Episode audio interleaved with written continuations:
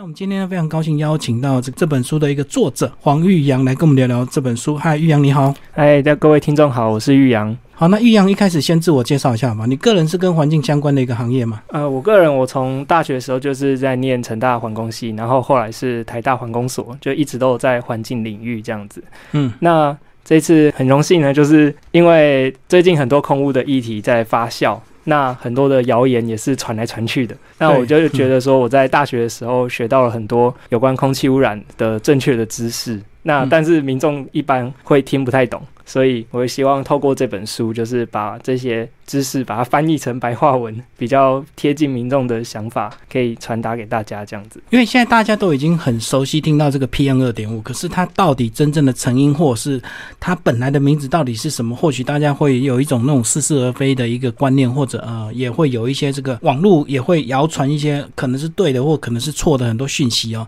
那是玉阳就稍微帮我们介绍，一开始先把这个 PM 二点五这个细悬浮微粒这个稍微先介绍一下吧。好，那 PM 二点五这个东西呢，它其实是很多东西的一个总称。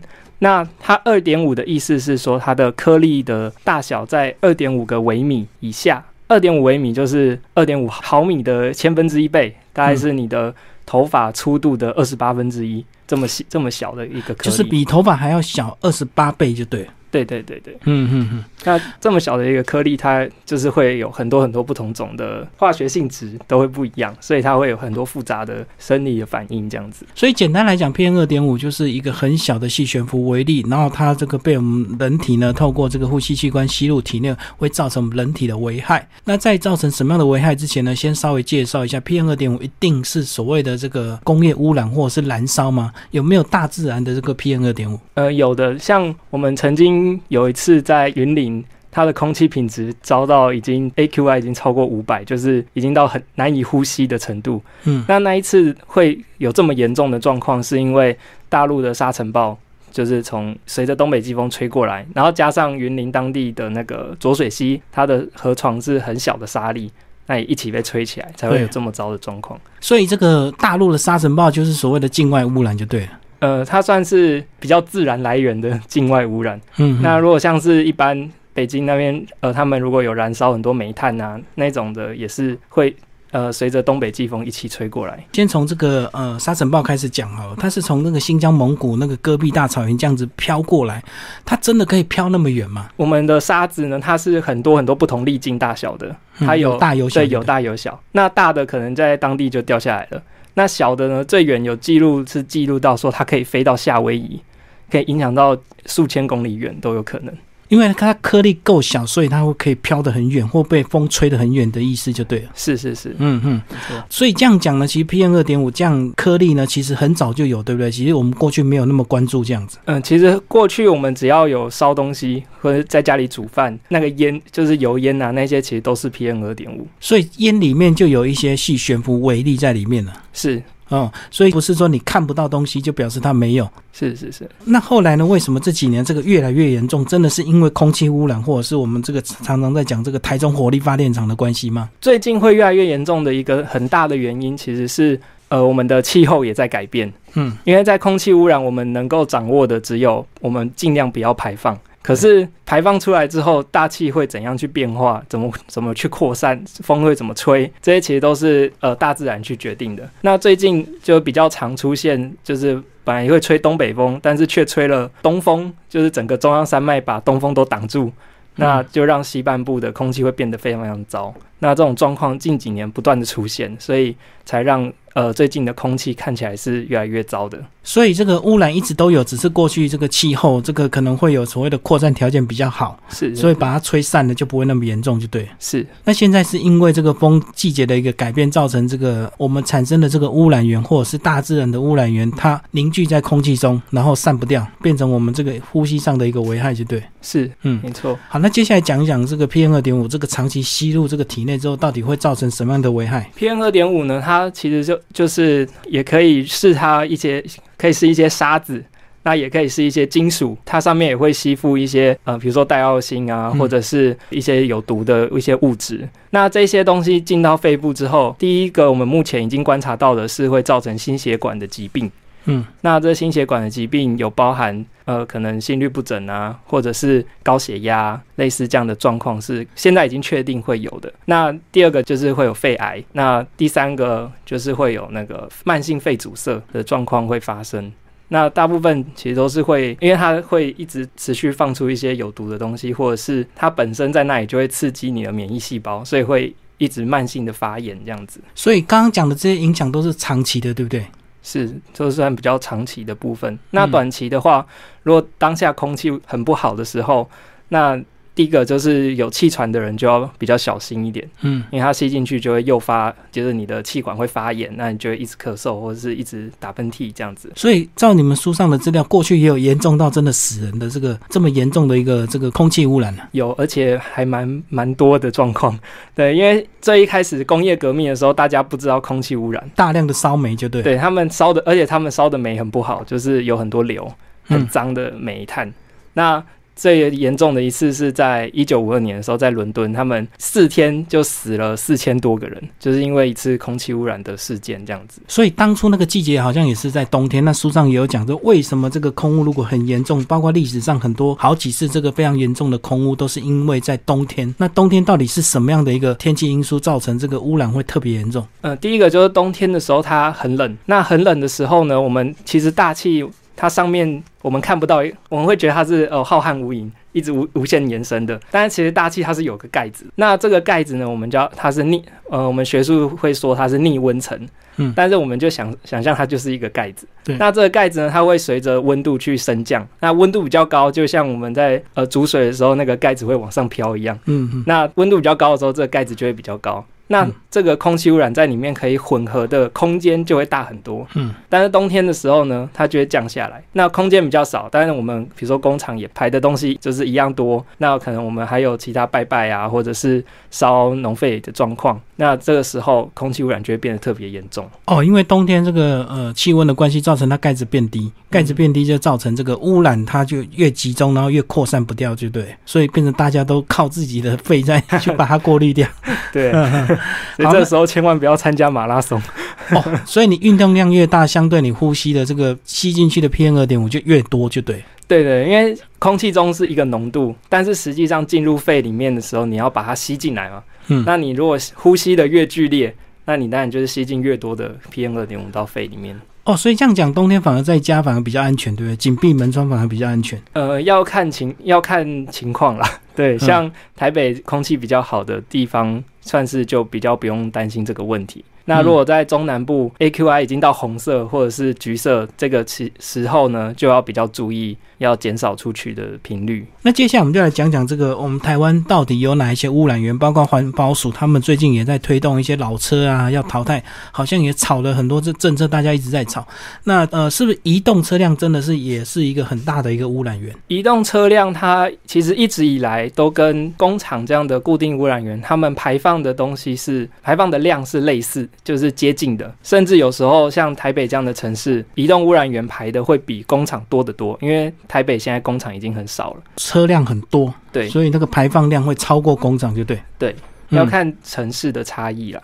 那一般来说，城市里面的车辆数量是非常大的，那有汽车、有机车，也有柴油车，那这样呃不同的车辆，它可能排的量又不同，像。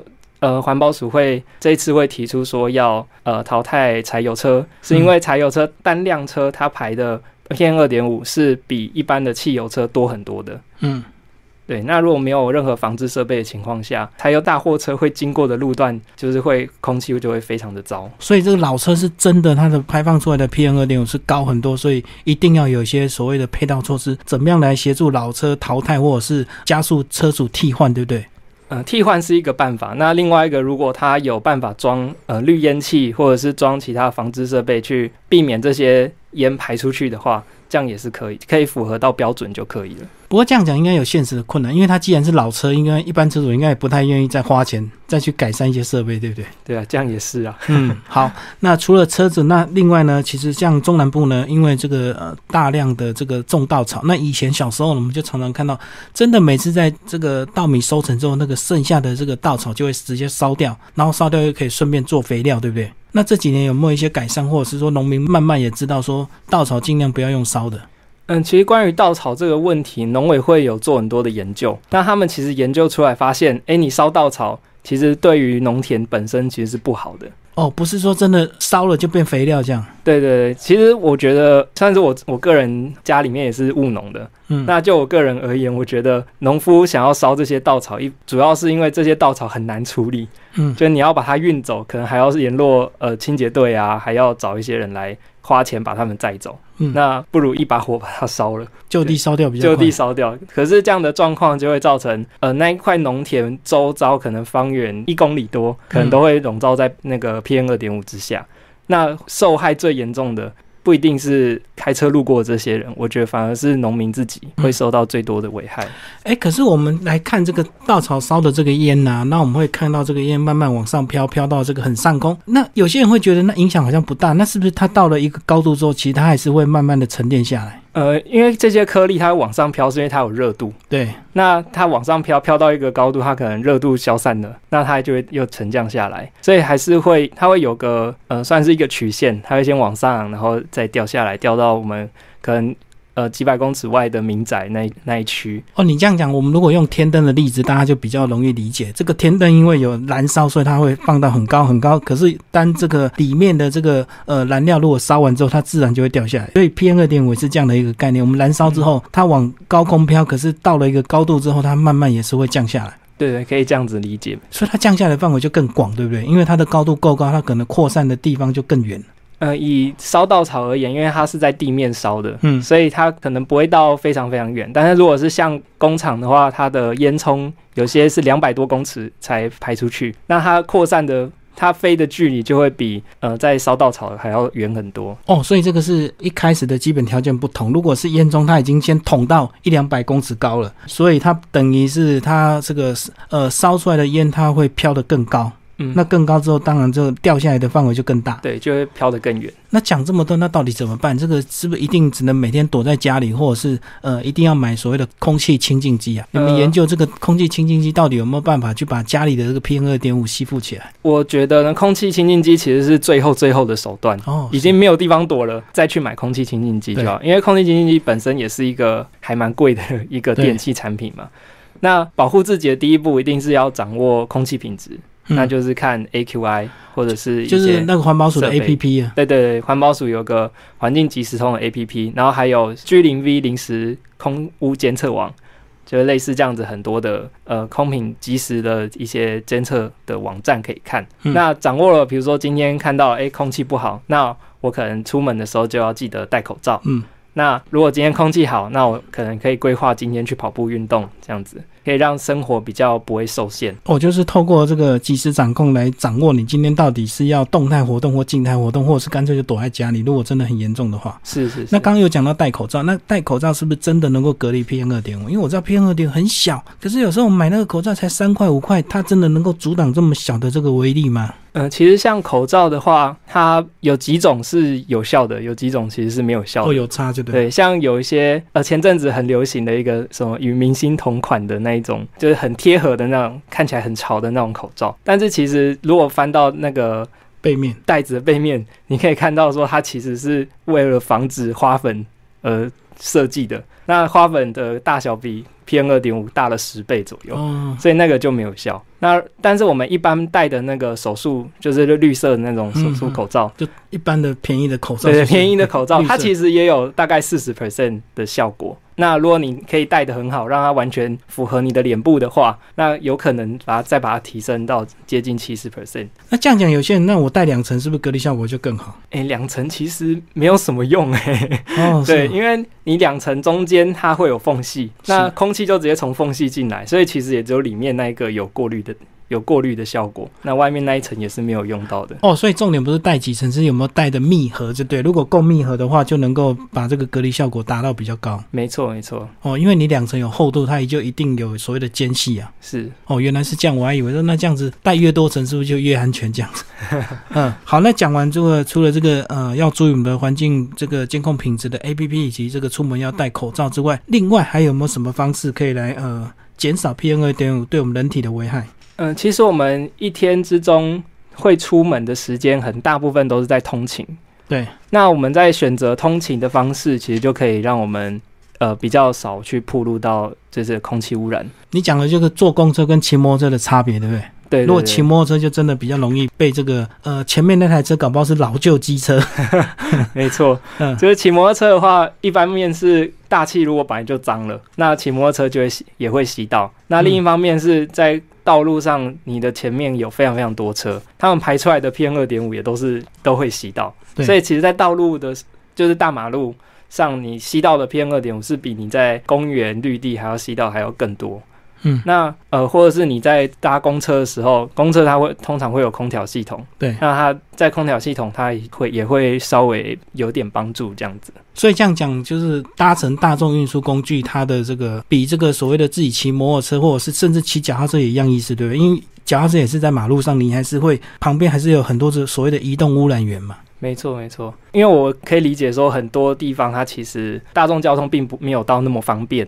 那如果一定要骑机车或者一定要骑脚踏车的话，那我是建议说可以骑比较小的路，就是车流量比较少。那另一个是你在走小路的时候，可能旁边会有公园啊，那这些地方它的呃空气污染就不会到像大马路，就是有高架桥啊，有很多车流量那种地方来得好。所以这个植物还是有一些吸附这个 PM 二点五的一个功能，就对。对，没错。嗯，那这样就讲，其实，在书里面有介绍一些打造安心室内好空气，真的有些植物它是这个过滤能力比较强的，是不是？这部分的话，其实环保署它有出一份叫做，就是关于这个室内植物净化空气的一些，呃，它会建议一些树种，它特别会吸，就对。对对，它特别会吸。那会吸那室内空气污染的植物，大部分是吸甲醛或者是吸装潢，它会释放出来的一些有毒的 VOC。嗯。那呃，VOC 就是挥发的有机物，这样子是有在这本书里面有提到这个黄金葛、虎尾兰、这个常春藤，然后以及孔雀竹芋，都是所谓净化空气的一个植物。这个这个应该也是最后的一个手段哈。这个算是让家里的空气变得更好。对，就跟家里买一台空气清净机一样，是最后的一个手段。对对对。其实最好的方式应该是从我们现在开始，每个人都要有一些尽自己的能力，尽量去改善，对不对？嗯嗯，因为每个人如果都减少这个 PM 二点五，自然大家都减少一点。点这个真的，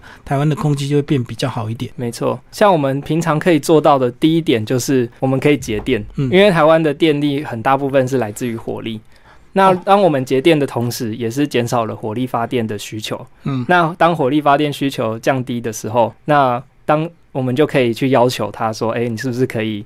降载，或者是不要用这么多机组来发电，不用全力这个发电就对。是是是，嗯，所以节电原来跟 PM 二点五有关系。通过你这样讲，我才想到，原来它是有关联性。没错没错，嗯，尤其是对高雄跟台中的人来说，帮助是非常大的。是是是，好，那这个这本书其实还有讲到这个台湾真的有一些地方呢，这个空气品质是比较好的。是不是也帮我们介绍一下？原来我们以前都以为这个南投普里好山好水，结果普里现在空气污染也很糟糕。原来是地形真的影响很大。没错，普里这个地方呢，它本身呃，我可以说它是非常那个运气不好的一个地方，嗯，因为它本身没有什么工厂，那它的人口也没有很多，对。可是因为它本身是一个盆地的地形，那盆地的地形呢，当我们从台中那边有空气污染飘到普里之后呢，这时候如果比如说晚上空气呃，那个温度降低了，那刚刚讲的那个逆温层的盖子盖下来了，嗯，对那盖下来之后，就像一个锅子一样，就把空气污染关在里面。那其实我们平常煮饭啊，可能或者是放鞭炮啊，或者是有庙会活动，还是会排放 PM 二点五。那这一些 PM 二点五呢，就会全部累积在普里里面，因为它散不掉。对，它散不掉，因为盖子把它盖起来，然后它又是一个碗状，所以它就必须等到气温再上升，那个盖子掀开了，它才有可能慢慢的好转。不过如果下雨的话，是不是也会让这个空气好一点，对不对？对，下雨的话。呃，比较大的颗粒雨滴就可以直接撞到它，就把它从大气中像扫把一样把它扫下来，就把它打下来就对。对对对，那比较小的颗粒的话，它本身就有可能吸附水分，本身就变成水滴。所以，我们常常看到这个大雨过后，为什么天气会特别的晴朗，是真的有原因的，因为很多 PM 二点五被这个雨，不管是吸附或者是被打下来这样子。没错没错。那最后这本书呢，它的这个出版目的就是让一般国人彻底大家一起来认识所谓的到底什么是 PM 二点五，那到底怎么样来防治这样子。对，PM 二点五其实是算是现在一个非常重要的一个学问呐，算是我们呃在想要健康生活一定要了解的。因为根据一些教授的研究，就是 PM 二点五的这些空气污染的因素呢，已经成为我们台湾就是疾病的一个很主因之一。那我们在防止这些 PM 二点五的危害的时候呢，我们要对它有充分的认识，不然可能会做了很多无用的措施，或者是反而是让这个危害变得更重。反而有反效果，这样子。好，那最后易阳帮我们总结一下，你个人因为写这本书，相信对 PM 二点五就有更深入的一个了解。那你自己怎么样呃身体力行来，不管是减少或者是来避免自己这个暴露在 PM 二点五的环境，你个人怎么做？呃，我自己的话，我觉得说，首先我们自己要。避免产生 PM 二点五哦，自己不要制造就对。对，因为 PM 二点五是距离产生源越远，它的浓度会越来越低。那如果我们自己产生的话，我们就离它最近啊。哦，害到自己。对啊，这样子一定是先害到自己，然后再害到别人。嗯，像是如果我们在家里煮饭的时候，呃，喜欢大火快炒，喜欢油炸，那这样的时候，第一个受害的一定是在做菜的人。哦，炒菜的人第一个吸啊。对啊，那抽油烟机抽抽掉之后。那第二个受害的就是抽烟机排放的那那一户人家，隔壁邻居，隔壁邻居。对对。那如果我们自己就不要做这些事情，或者是我们改变，我们可能用蒸的、用煮的，就比较不会有油烟的这样的做法。那我们一定是先保护到自己。因为这个在大火快炒这些烹调的这些烟，或者是拜拜的这些烟，它们 PM 二点五浓度可能有时候会到五六百，嗯，就是微克每立方公尺。那我们一般讲紫爆。也不过七十哦，所以你所谓的拜拜或者是这个呃炒菜，因为它这个因为这个环境的关系，它范围比较小，所以它它可能会超过我们所谓的纸爆的这样的一个容量，就对。对，可能比我们一般会害怕的这个纸爆高出了十倍左右都有可能。嗯嗯嗯。所以不如我们先不要自己不要制造 PM 二点五，这才是保护自己最最有效最快的方式。那我知道这几年大家也在推广，尽量不要烤肉，对不对？烤肉也是一样，这个等于是在燃烧稻草一样的意思嘛。反正你只要烧东西就有 PM 二点五。没错，烤肉也一样，因为烤肉那个油脂会滴到那个木炭上面。对，那木炭很烫嘛，那它就会瞬间把那个油脂就挥发，把它变成气体。那变成气体之后飘上来，它又冷却，那就变成很非常非常小的 PM 二点五，有时候可能小到比零点一微米还要更小。哎，那可是有些人说，那我用电烤炉啊，那电烤炉这个是插电，它还会有 PM 二点五吗？呃，因为电烤炉的话，我们用就是电热板，它本身也是烫的。那我们油滴下去，瞬间碰到烫的东西，其实效益是一样的。哦，所以滴下去木炭跟滴下去铁板一样的意思。对对，都会瞬间蒸发，然后变成这个气体，气体之后凝结变成 PM 二点五，然后被我们吸进去。没错。嗯，所以就是整个生活作息，大家就要彻底的一个改变哦，就是尽量不要就吃烧烤啊，或者是不要烧香这样子。对这个部分的话，其实大家呃每个人要根据自己的状况去做衡量啦。对，因为如果是家里有比较敏感的族群，像是有人气喘，或者是有呃老人家可能心脏呃心血管已经有一些状况了，那可能如果铺入到特别高浓度的 PM 二点五，它有可能会诱发他一些心脏的疾病。那这时候就可能要特别注意，要可以减的就要尽量减。那有些人这个宗教的关系，他在家一定要烧香拜拜的话，那是不是就是一定要注意这个通风的问题？这样子，不要把整个呃门窗都关起来，结果造成自己在里面吸这样。没错没错，如果是一定有需有这样的需求的话，第一个通风一定是非常重要的，因为当你烧香拜拜的时候，你房间里的 PM 二点五一定大于外面，所以这时候要让外面的空气进来，去把它稀释掉。那你自己吸到的才不会这么浓，而且这个 PM 二点五很可怕，是我们每天吸的话，每天在危害自己，可是我们不会马上发现，对不对？就是变成慢性的一个疾病，然后可能一般你们在研究大概三年、五年还是十年才会真的所谓的会有状况，让你知道说原来我们身体、我们的肺部出了问题。没错，这 PM 二点五对我们的伤害算是，如果没有到像那个。呃，伦敦大烟雾这么可怕的状况的话，其实都是很慢很慢的。那最后那个呃，玉阳帮我们总结这本书好不好？听众朋友如果读完这本书之后，他还想要更多的一个了解，呃，他还可以呃，在网络上得到什么样的一个资源？呃，因为这本 PM 二点五呢是环保署呃算是呃委托我们一起来写的。是。那我们在呃 FB 粉丝专业有一个叫 PM 二点五之多少这个粉丝专业，我们都会定期有公开一些。嗯，关于这本书，我们会办一些讲座。那呃，如果讲座就是我们办完之后呢，都会有直播，那会有录音影片。这样子都会放在 PM 二点五知多少这个。粉丝专业可以让大家来了解一些 PM 二点五的知识。好，所以这个粉专呢，就知道 PM 二点五知多少。那我们也会把它 take 在我们的这集节目预告下面。那欢迎听众朋友有兴趣可以去这个粉专来追踪，去得到一些资讯，也可以找这本书来读哦。是由我们这个行政环境保护署所出版《战胜 PM 二点五》。好，谢谢我们的玉阳。